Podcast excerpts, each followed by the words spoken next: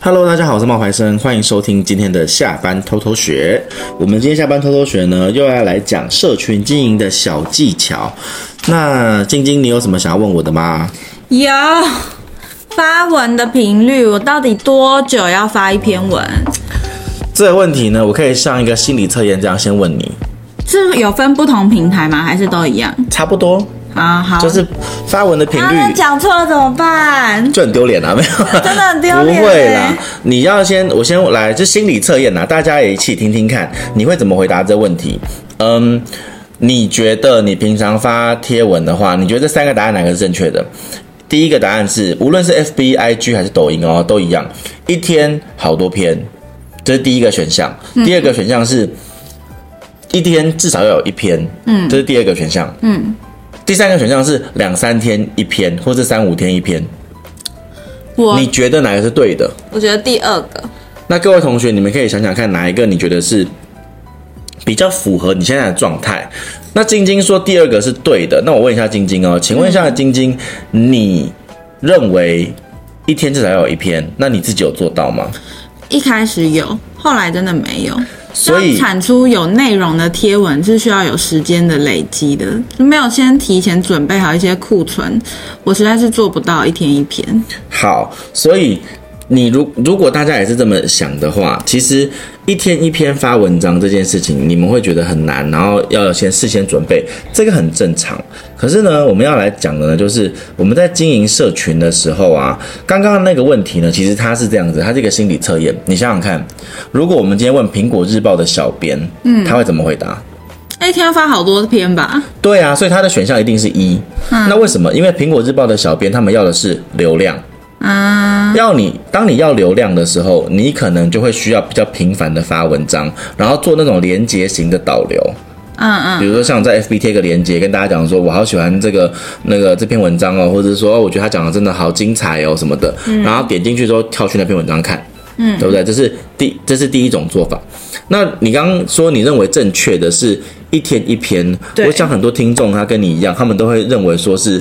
一天至少要有一篇，嗯，那这种做法其实就比较偏向于网红的做法，嗯，为什么呢？因为像网红，比如说像蔡雅嘎啊，或者像我啊，我们要得到大家的嗯信任，嗯，或者是说让他们觉得有陪伴的感觉，嗯，我们就必须要每一天要有一篇文章，嗯，所以如果你的目的是需要跟这些观众或者是跟你的读者保持一个连结的话，嗯，那你就是选择一天一篇，哦，对，可是呢。第三种，当你选择到比如说两三天一篇或三五天一篇的时候，这其实没有错。嗯，可是对于你来讲，社群的经营应该没有那么重要。怎么说呢？因为会变成一种，好像我只需要证明自己存在，也在这个地方有在用，好像就够了。哦，你说好几天发一篇的？对对，因为好几天发一篇的那一种类型呢，因为。其实说真的，不是每个人都是网红。如果你自己在经营的时候呢，你是有一些特殊的目的，比如说你想要赚钱，你想要有流量，你想要赚钱，你想要被看到，你想要让他用社群来变现。那这种时候，其实你不需要每天发文章。嗯，你真正需要的是找到一篇可以帮你变现的文章，让很多人看到它。嗯嗯嗯。比如说，如果你是一个民宿业者，你不用每天发啊，你那么辛苦，你那么忙，你没有时间啊，你就只需要整理出一篇，比如说民宿有什么优惠，我现在民宿有什么特色，或者我现在民宿有什么不一样的地方，然后你希望大家可以透过这个东西呢，就是这一则贴文呢，把它当做是一个嗯攻读生的角色吧，然后用广告的方式让很多人看到。其实这样子就够了，所以发文的频率上面呢，我们刚刚讲了，它有三种不同的选项，代表了你三种不同的目的。可是如果我，比如说我就做吃的好了，我每天都发一模一样的食物，大家不觉得很烦吗？一模一样的食物是什么意思？比如说我今天就是个卖麻吉的，我就只有麻吉可以发啊。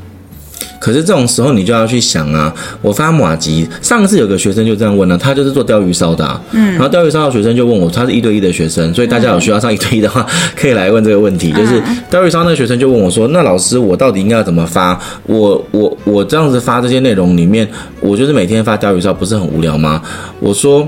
你要先回去观察你目前为止你发了多少个文章。他说大概发了三五十篇。嗯，我说那你觉得哪一个效果最好？嗯，他说他觉得效果最好的是他参加活动的照照片。比如说他去参加什么庙会啊，或者什么音乐季啊，或者这一种的照片的素材。对，就是不是他哦，是他带着钓鱼烧的摊子去那边摆。嗯嗯嗯嗯。对，然后我就说，所以其实读者要的是什么？是你有去参加这些活动。他说，可是这些活动不是常常有啊。嗯，我说没错啊，所以你不需要常常。我说你的这些活动不是常常有，那你就应该要去结合你出摊的内容。他们要的其实不是活动，而是你什么时候出摊。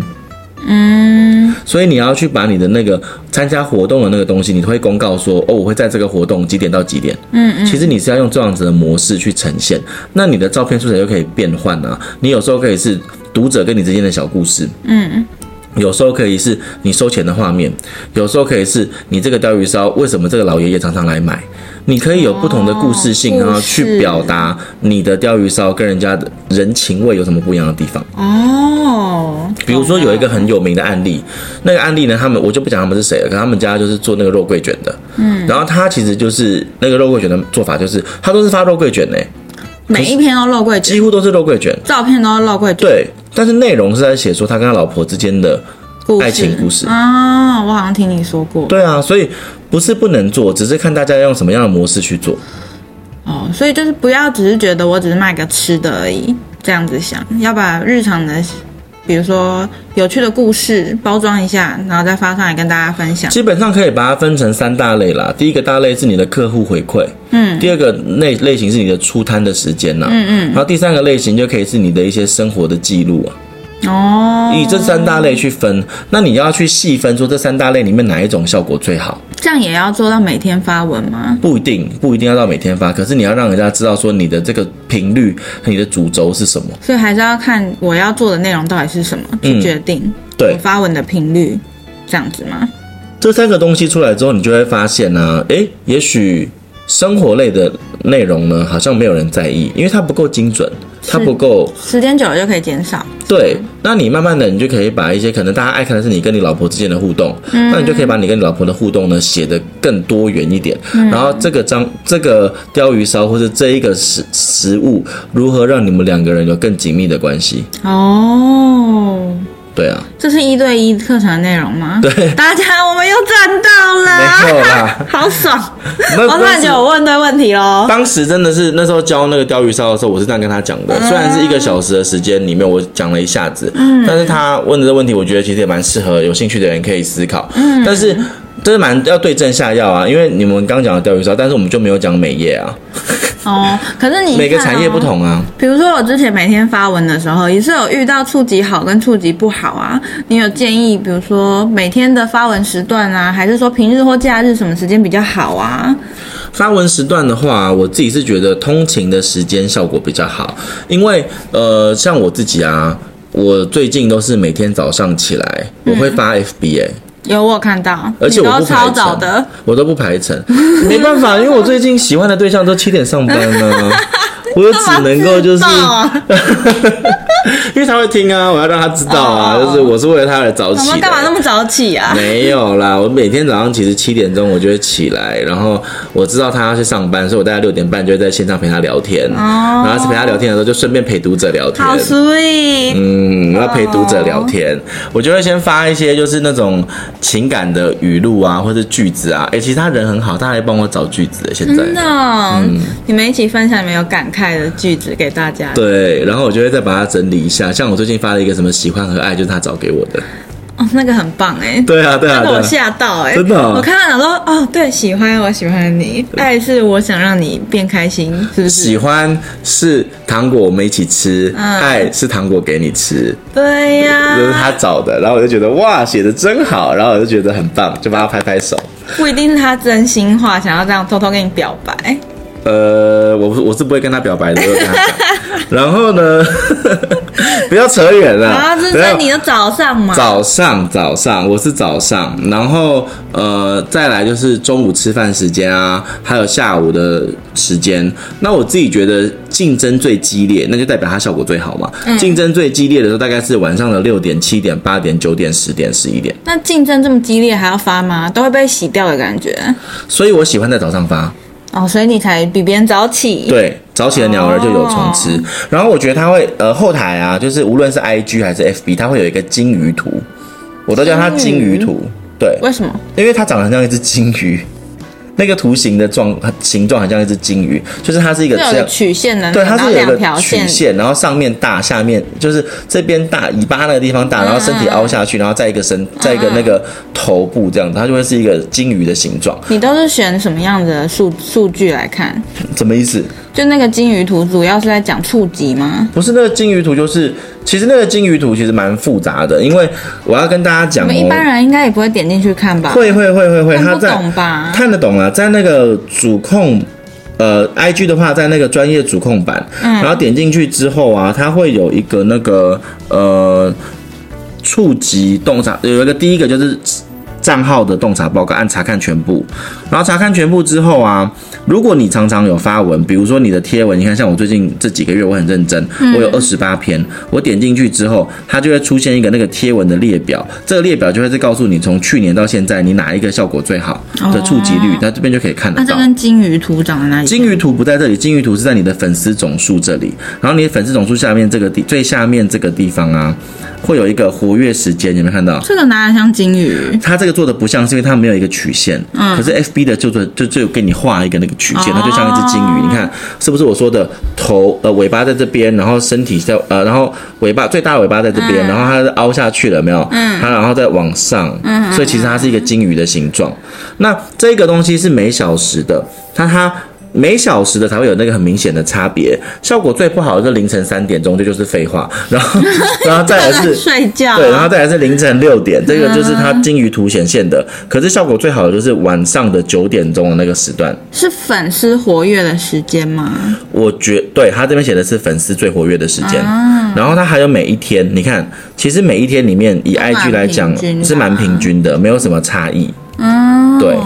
讲是讲没有什么差异，可是我个人在经营的时候，我发现卖东西卖得比较好的时候，通常是，嗯，像那个厨师机啊，嗯，我们每天其实都有在推广跟介绍，对，然后我就发现说它效果最好的时间好像是，呃，十，我看一下十六七号是，现在是二十五号，它效果最好的其实是礼拜一、礼拜二，诶嗯，为什么呢？可是厂商说是礼拜六、礼拜天，我不知道。可是我自己觉得好像是礼拜一、礼拜二效果最好。嗯，对，好，然后再来就是呃，平日跟假日的时候，我觉得看那个数据是没有什么差别的。可是大家还是要去观察一下自己的受众，因为因为我的受众大部分是上班族。哦，所以因为要去看每个人账号后台刚刚说的那些。数据才知道什么时候比较适合发文。对，但最好的就是还是每天都发文。对，因为它数据统计每天都记录它，你会比较好容易，你会比较容易知道。啊，所以如果我今天没发文，他就抓不到这个数据喽。没有发文的话，抓不到的数据在这边，就是你一进来之后有没有？它不是会出现一个那个你过去三十天触及了，像我的账号是过去三十天触及了十八万。点九十八点九万个账号嘛，对不对？对。那如果我没有每天发文的话，那我这个触及的账号数字就会变低啊。所以，我们一开始要先做一个判断，之前就像你说，要先列下我们，比如说要做几个主题，然后每天发文，可能发一个月之后再点进来观察。对啊。然后再去分析要往哪个方向走，这样子。对啊。哦。我都是这样子做。所以要先发文，发文之后才能分析，才能够知道哪个好，嗯、哪个不好。嗯。对。那再来呢，就是我觉得还有一些特殊时段呢、啊，你你猜得到吗？就是什么时候效果最好？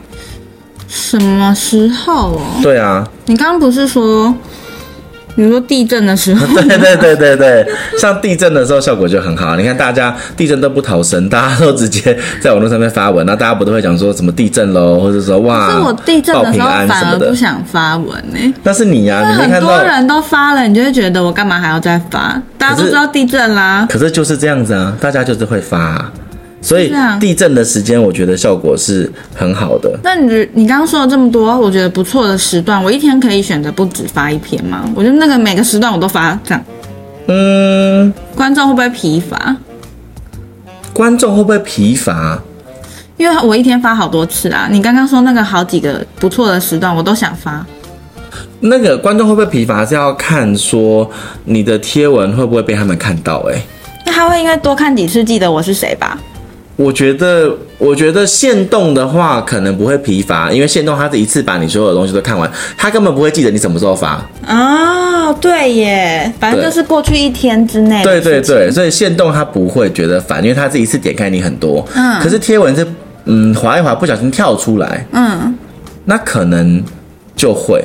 他如果追踪的人很多，我看起来就还好。他如果只追踪我的话，他就一直看到我。对对对对，是不是？确实是，就是这是这是真的。对。那那么多平台要经营，现在你比较建议要怎么取舍？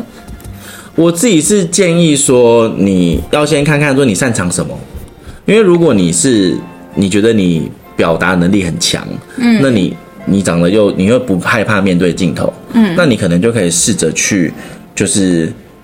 用 YouTube 啊，或是拍短影音啊，哦、就是小视频，或、嗯、是那个抖音啊之类的。嗯、可是如果你今天是你觉得你比较害羞，你不想你不想要面对这个世界，然后、你只想要自己可以写文章，那你、就是、你在说你哦？我没有啊，我很会表达哎、欸，拜托，就是比较害羞。我就说，如果你很想要比较喜欢写文章，那你就可以用部落格。嗯，那如果你今天就是你觉得说你我我。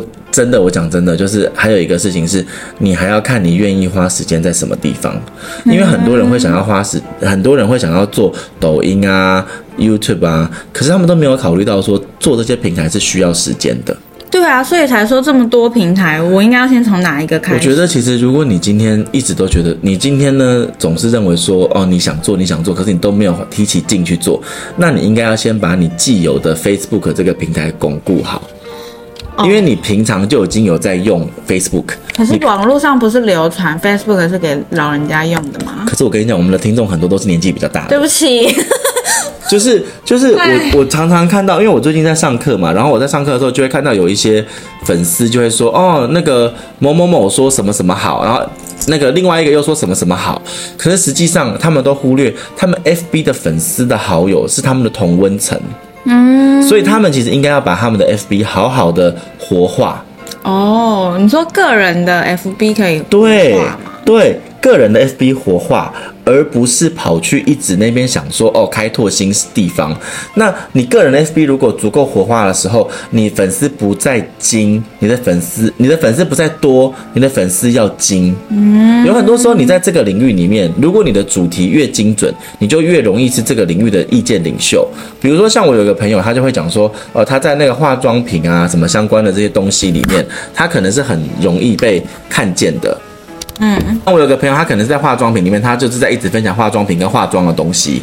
那他在这个领域里面，他的朋友圈就很容易被他影响，进而呢，就是愿意跟他购买这些产品。嗯，可是如果说他。这个都是很专精的嘛。嗯，那如果说反过来，他今天是一个今天东分享一点，西分享一点，然后都是生活的，一下子吃，一下子儿子，一下子女儿，然后一下子狗狗，那其实他的分享的东西就很零散，那大家就不会信赖你，然后就不会给你买东西。可是他可能对这个也有兴趣，对那个也有兴趣，什么都想分享啊。所以你必须学会取舍，或者是他只是想做一个网红，就是他想要个人被关注到，所以他。他自己红了之后，他想分享什么都可以吗？那这就是数据会告诉你啊。那就是有些人为什么总是做了十几年都没有被看到啊？那你还是要继续做这个梦吗？你要为你的梦设停损点吧。会有人做这个做十几年没有被看到吗？非常多啊。真的吗？很多部，我当年写部落格，十五岁写到二十五岁没人看呢。哦。对啊，所以还是会需要做停停损点啊。就是你要想清楚，你的目的是快乐的分享，嗯，还是边分享边赚钱？还是你想要赚钱？哦，这个其实你的目的取舍之后，你才会知道说你经营的方向是什么。嗯嗯。那最后就是我们也可以讲一下，嗯，做社群这件事情，它是需要一点时间去累积的。我不建议大家其实有什么新平台就去尝试啦。当然，尝试跟学习是好的，只是你尝试之后，你只是了解这个平台适不适合你，你不一定要花非常多的时间去经营它。那嗯，有时候平台之间的那个更新。迭代也非常的快啊，根本就还没有，你根本就像比如像 Clubhouse 好了，我之前用那个 Clubhouse，我也没用多久啊，结果后来 Clubhouse 就不红了，对啊，哎，对啊，一开始要进去就很难，还要有什么邀请码什么的，啊、所以所以在做社群这件事情的时候，你就是更新迭代的速度是很快的。我是建议大家就是先找好自己的个人特色，然后呢想好你要发文的主题，还有发文的频率，你再决定说你要不要踏入这一个产这一个领域，不然的话，你有很有可能是白做工。你在这些还没有想清楚之前，请你先好好的做好你的 FB，因为你的 FB 平常你就已经花，你已经花了好多好多年在跟你的粉丝、在跟你的读者、在跟你的亲朋好友有交集，那这些交集是别的平台无法给你的。那我可以再问一题吗？你说，你说从他个人的 FB 去活化，所以他只要用个人账号就可以经营吗？他不需要转成商业账号或粉丝团吗？不需要。现在 FB 要把个人账号转成粉丝团是非常困难的事情。以前他有一阵子刚刚推出这些新功能的时候，他就会鼓励你赶快去做，嗯嗯，就很容易把粉个人账号变成粉砖。可是自从大概这两年的时间，他都很难让你把个人账号变成粉丝专业，或是什么公众人物这种，对，都很难。所以你与其这样子，你不如就是用你的 FB 直接做你的那个个人账号，那这样就够了。所以他的个人账号也可以用来下广告。可以，可以拿来背下广告。哦，不是拿来下广告，是拿来背下广告，背别人下广告，对，背厂商啊，哦、或是背其他的人下广告是可以的。突然觉得这堂课偷师到了很多东西，不会啊，就是社群教学就是这样啊。我因为这些，我我其实不怕大家听诶、欸，因为我觉得讲完之后，其实大家一下就忘了，对啊。我真的不怕他们听，然后而且我也觉得每个人的产业不一样。我刚刚讲的那个产业是我随机举了两个，一个是那个呃鲷鱼烧，所以它是指那种夜市小小吃。可是你夜市小吃这一招，你用在餐厅不一定适合啊。对啊。你夜市小吃你用在美业，你不一定适合。嗯。所以我不怕大家听这个，就是每一个人每一个产业，其实它的社群还是需要量身打造。嗯。要自己去做了，你会才发现有什么问题要调整。原来是这样。嗯，我最近两天就帮另外两个学生改作业，然后他们一个是做那个亲子的，嗯、然后另外一个是做那个什么护理师的下班生活。嗯，然后他们两个人的内容其实刚好就是需要综合一下，因为护理师的下班生活的主题非常明确，嗯，是护理师嘛，嗯嗯，对不对？那他写的内容呢就不太好，他一下子写苍兰诀，一下子写那个什么熊战卷，我就说，请问一下苍兰诀过了三个月之后还会有人搜寻吗？嗯，不会啊，那你写时事来干嘛？所以选题很重要，但不，不太建议写时事吗？不太建议啊，因为你写时事是没有办法延续的。哦，你现在是一个刚起步的部落客，你抢不赢人家，你写时事没有用，你要写整合型的内容。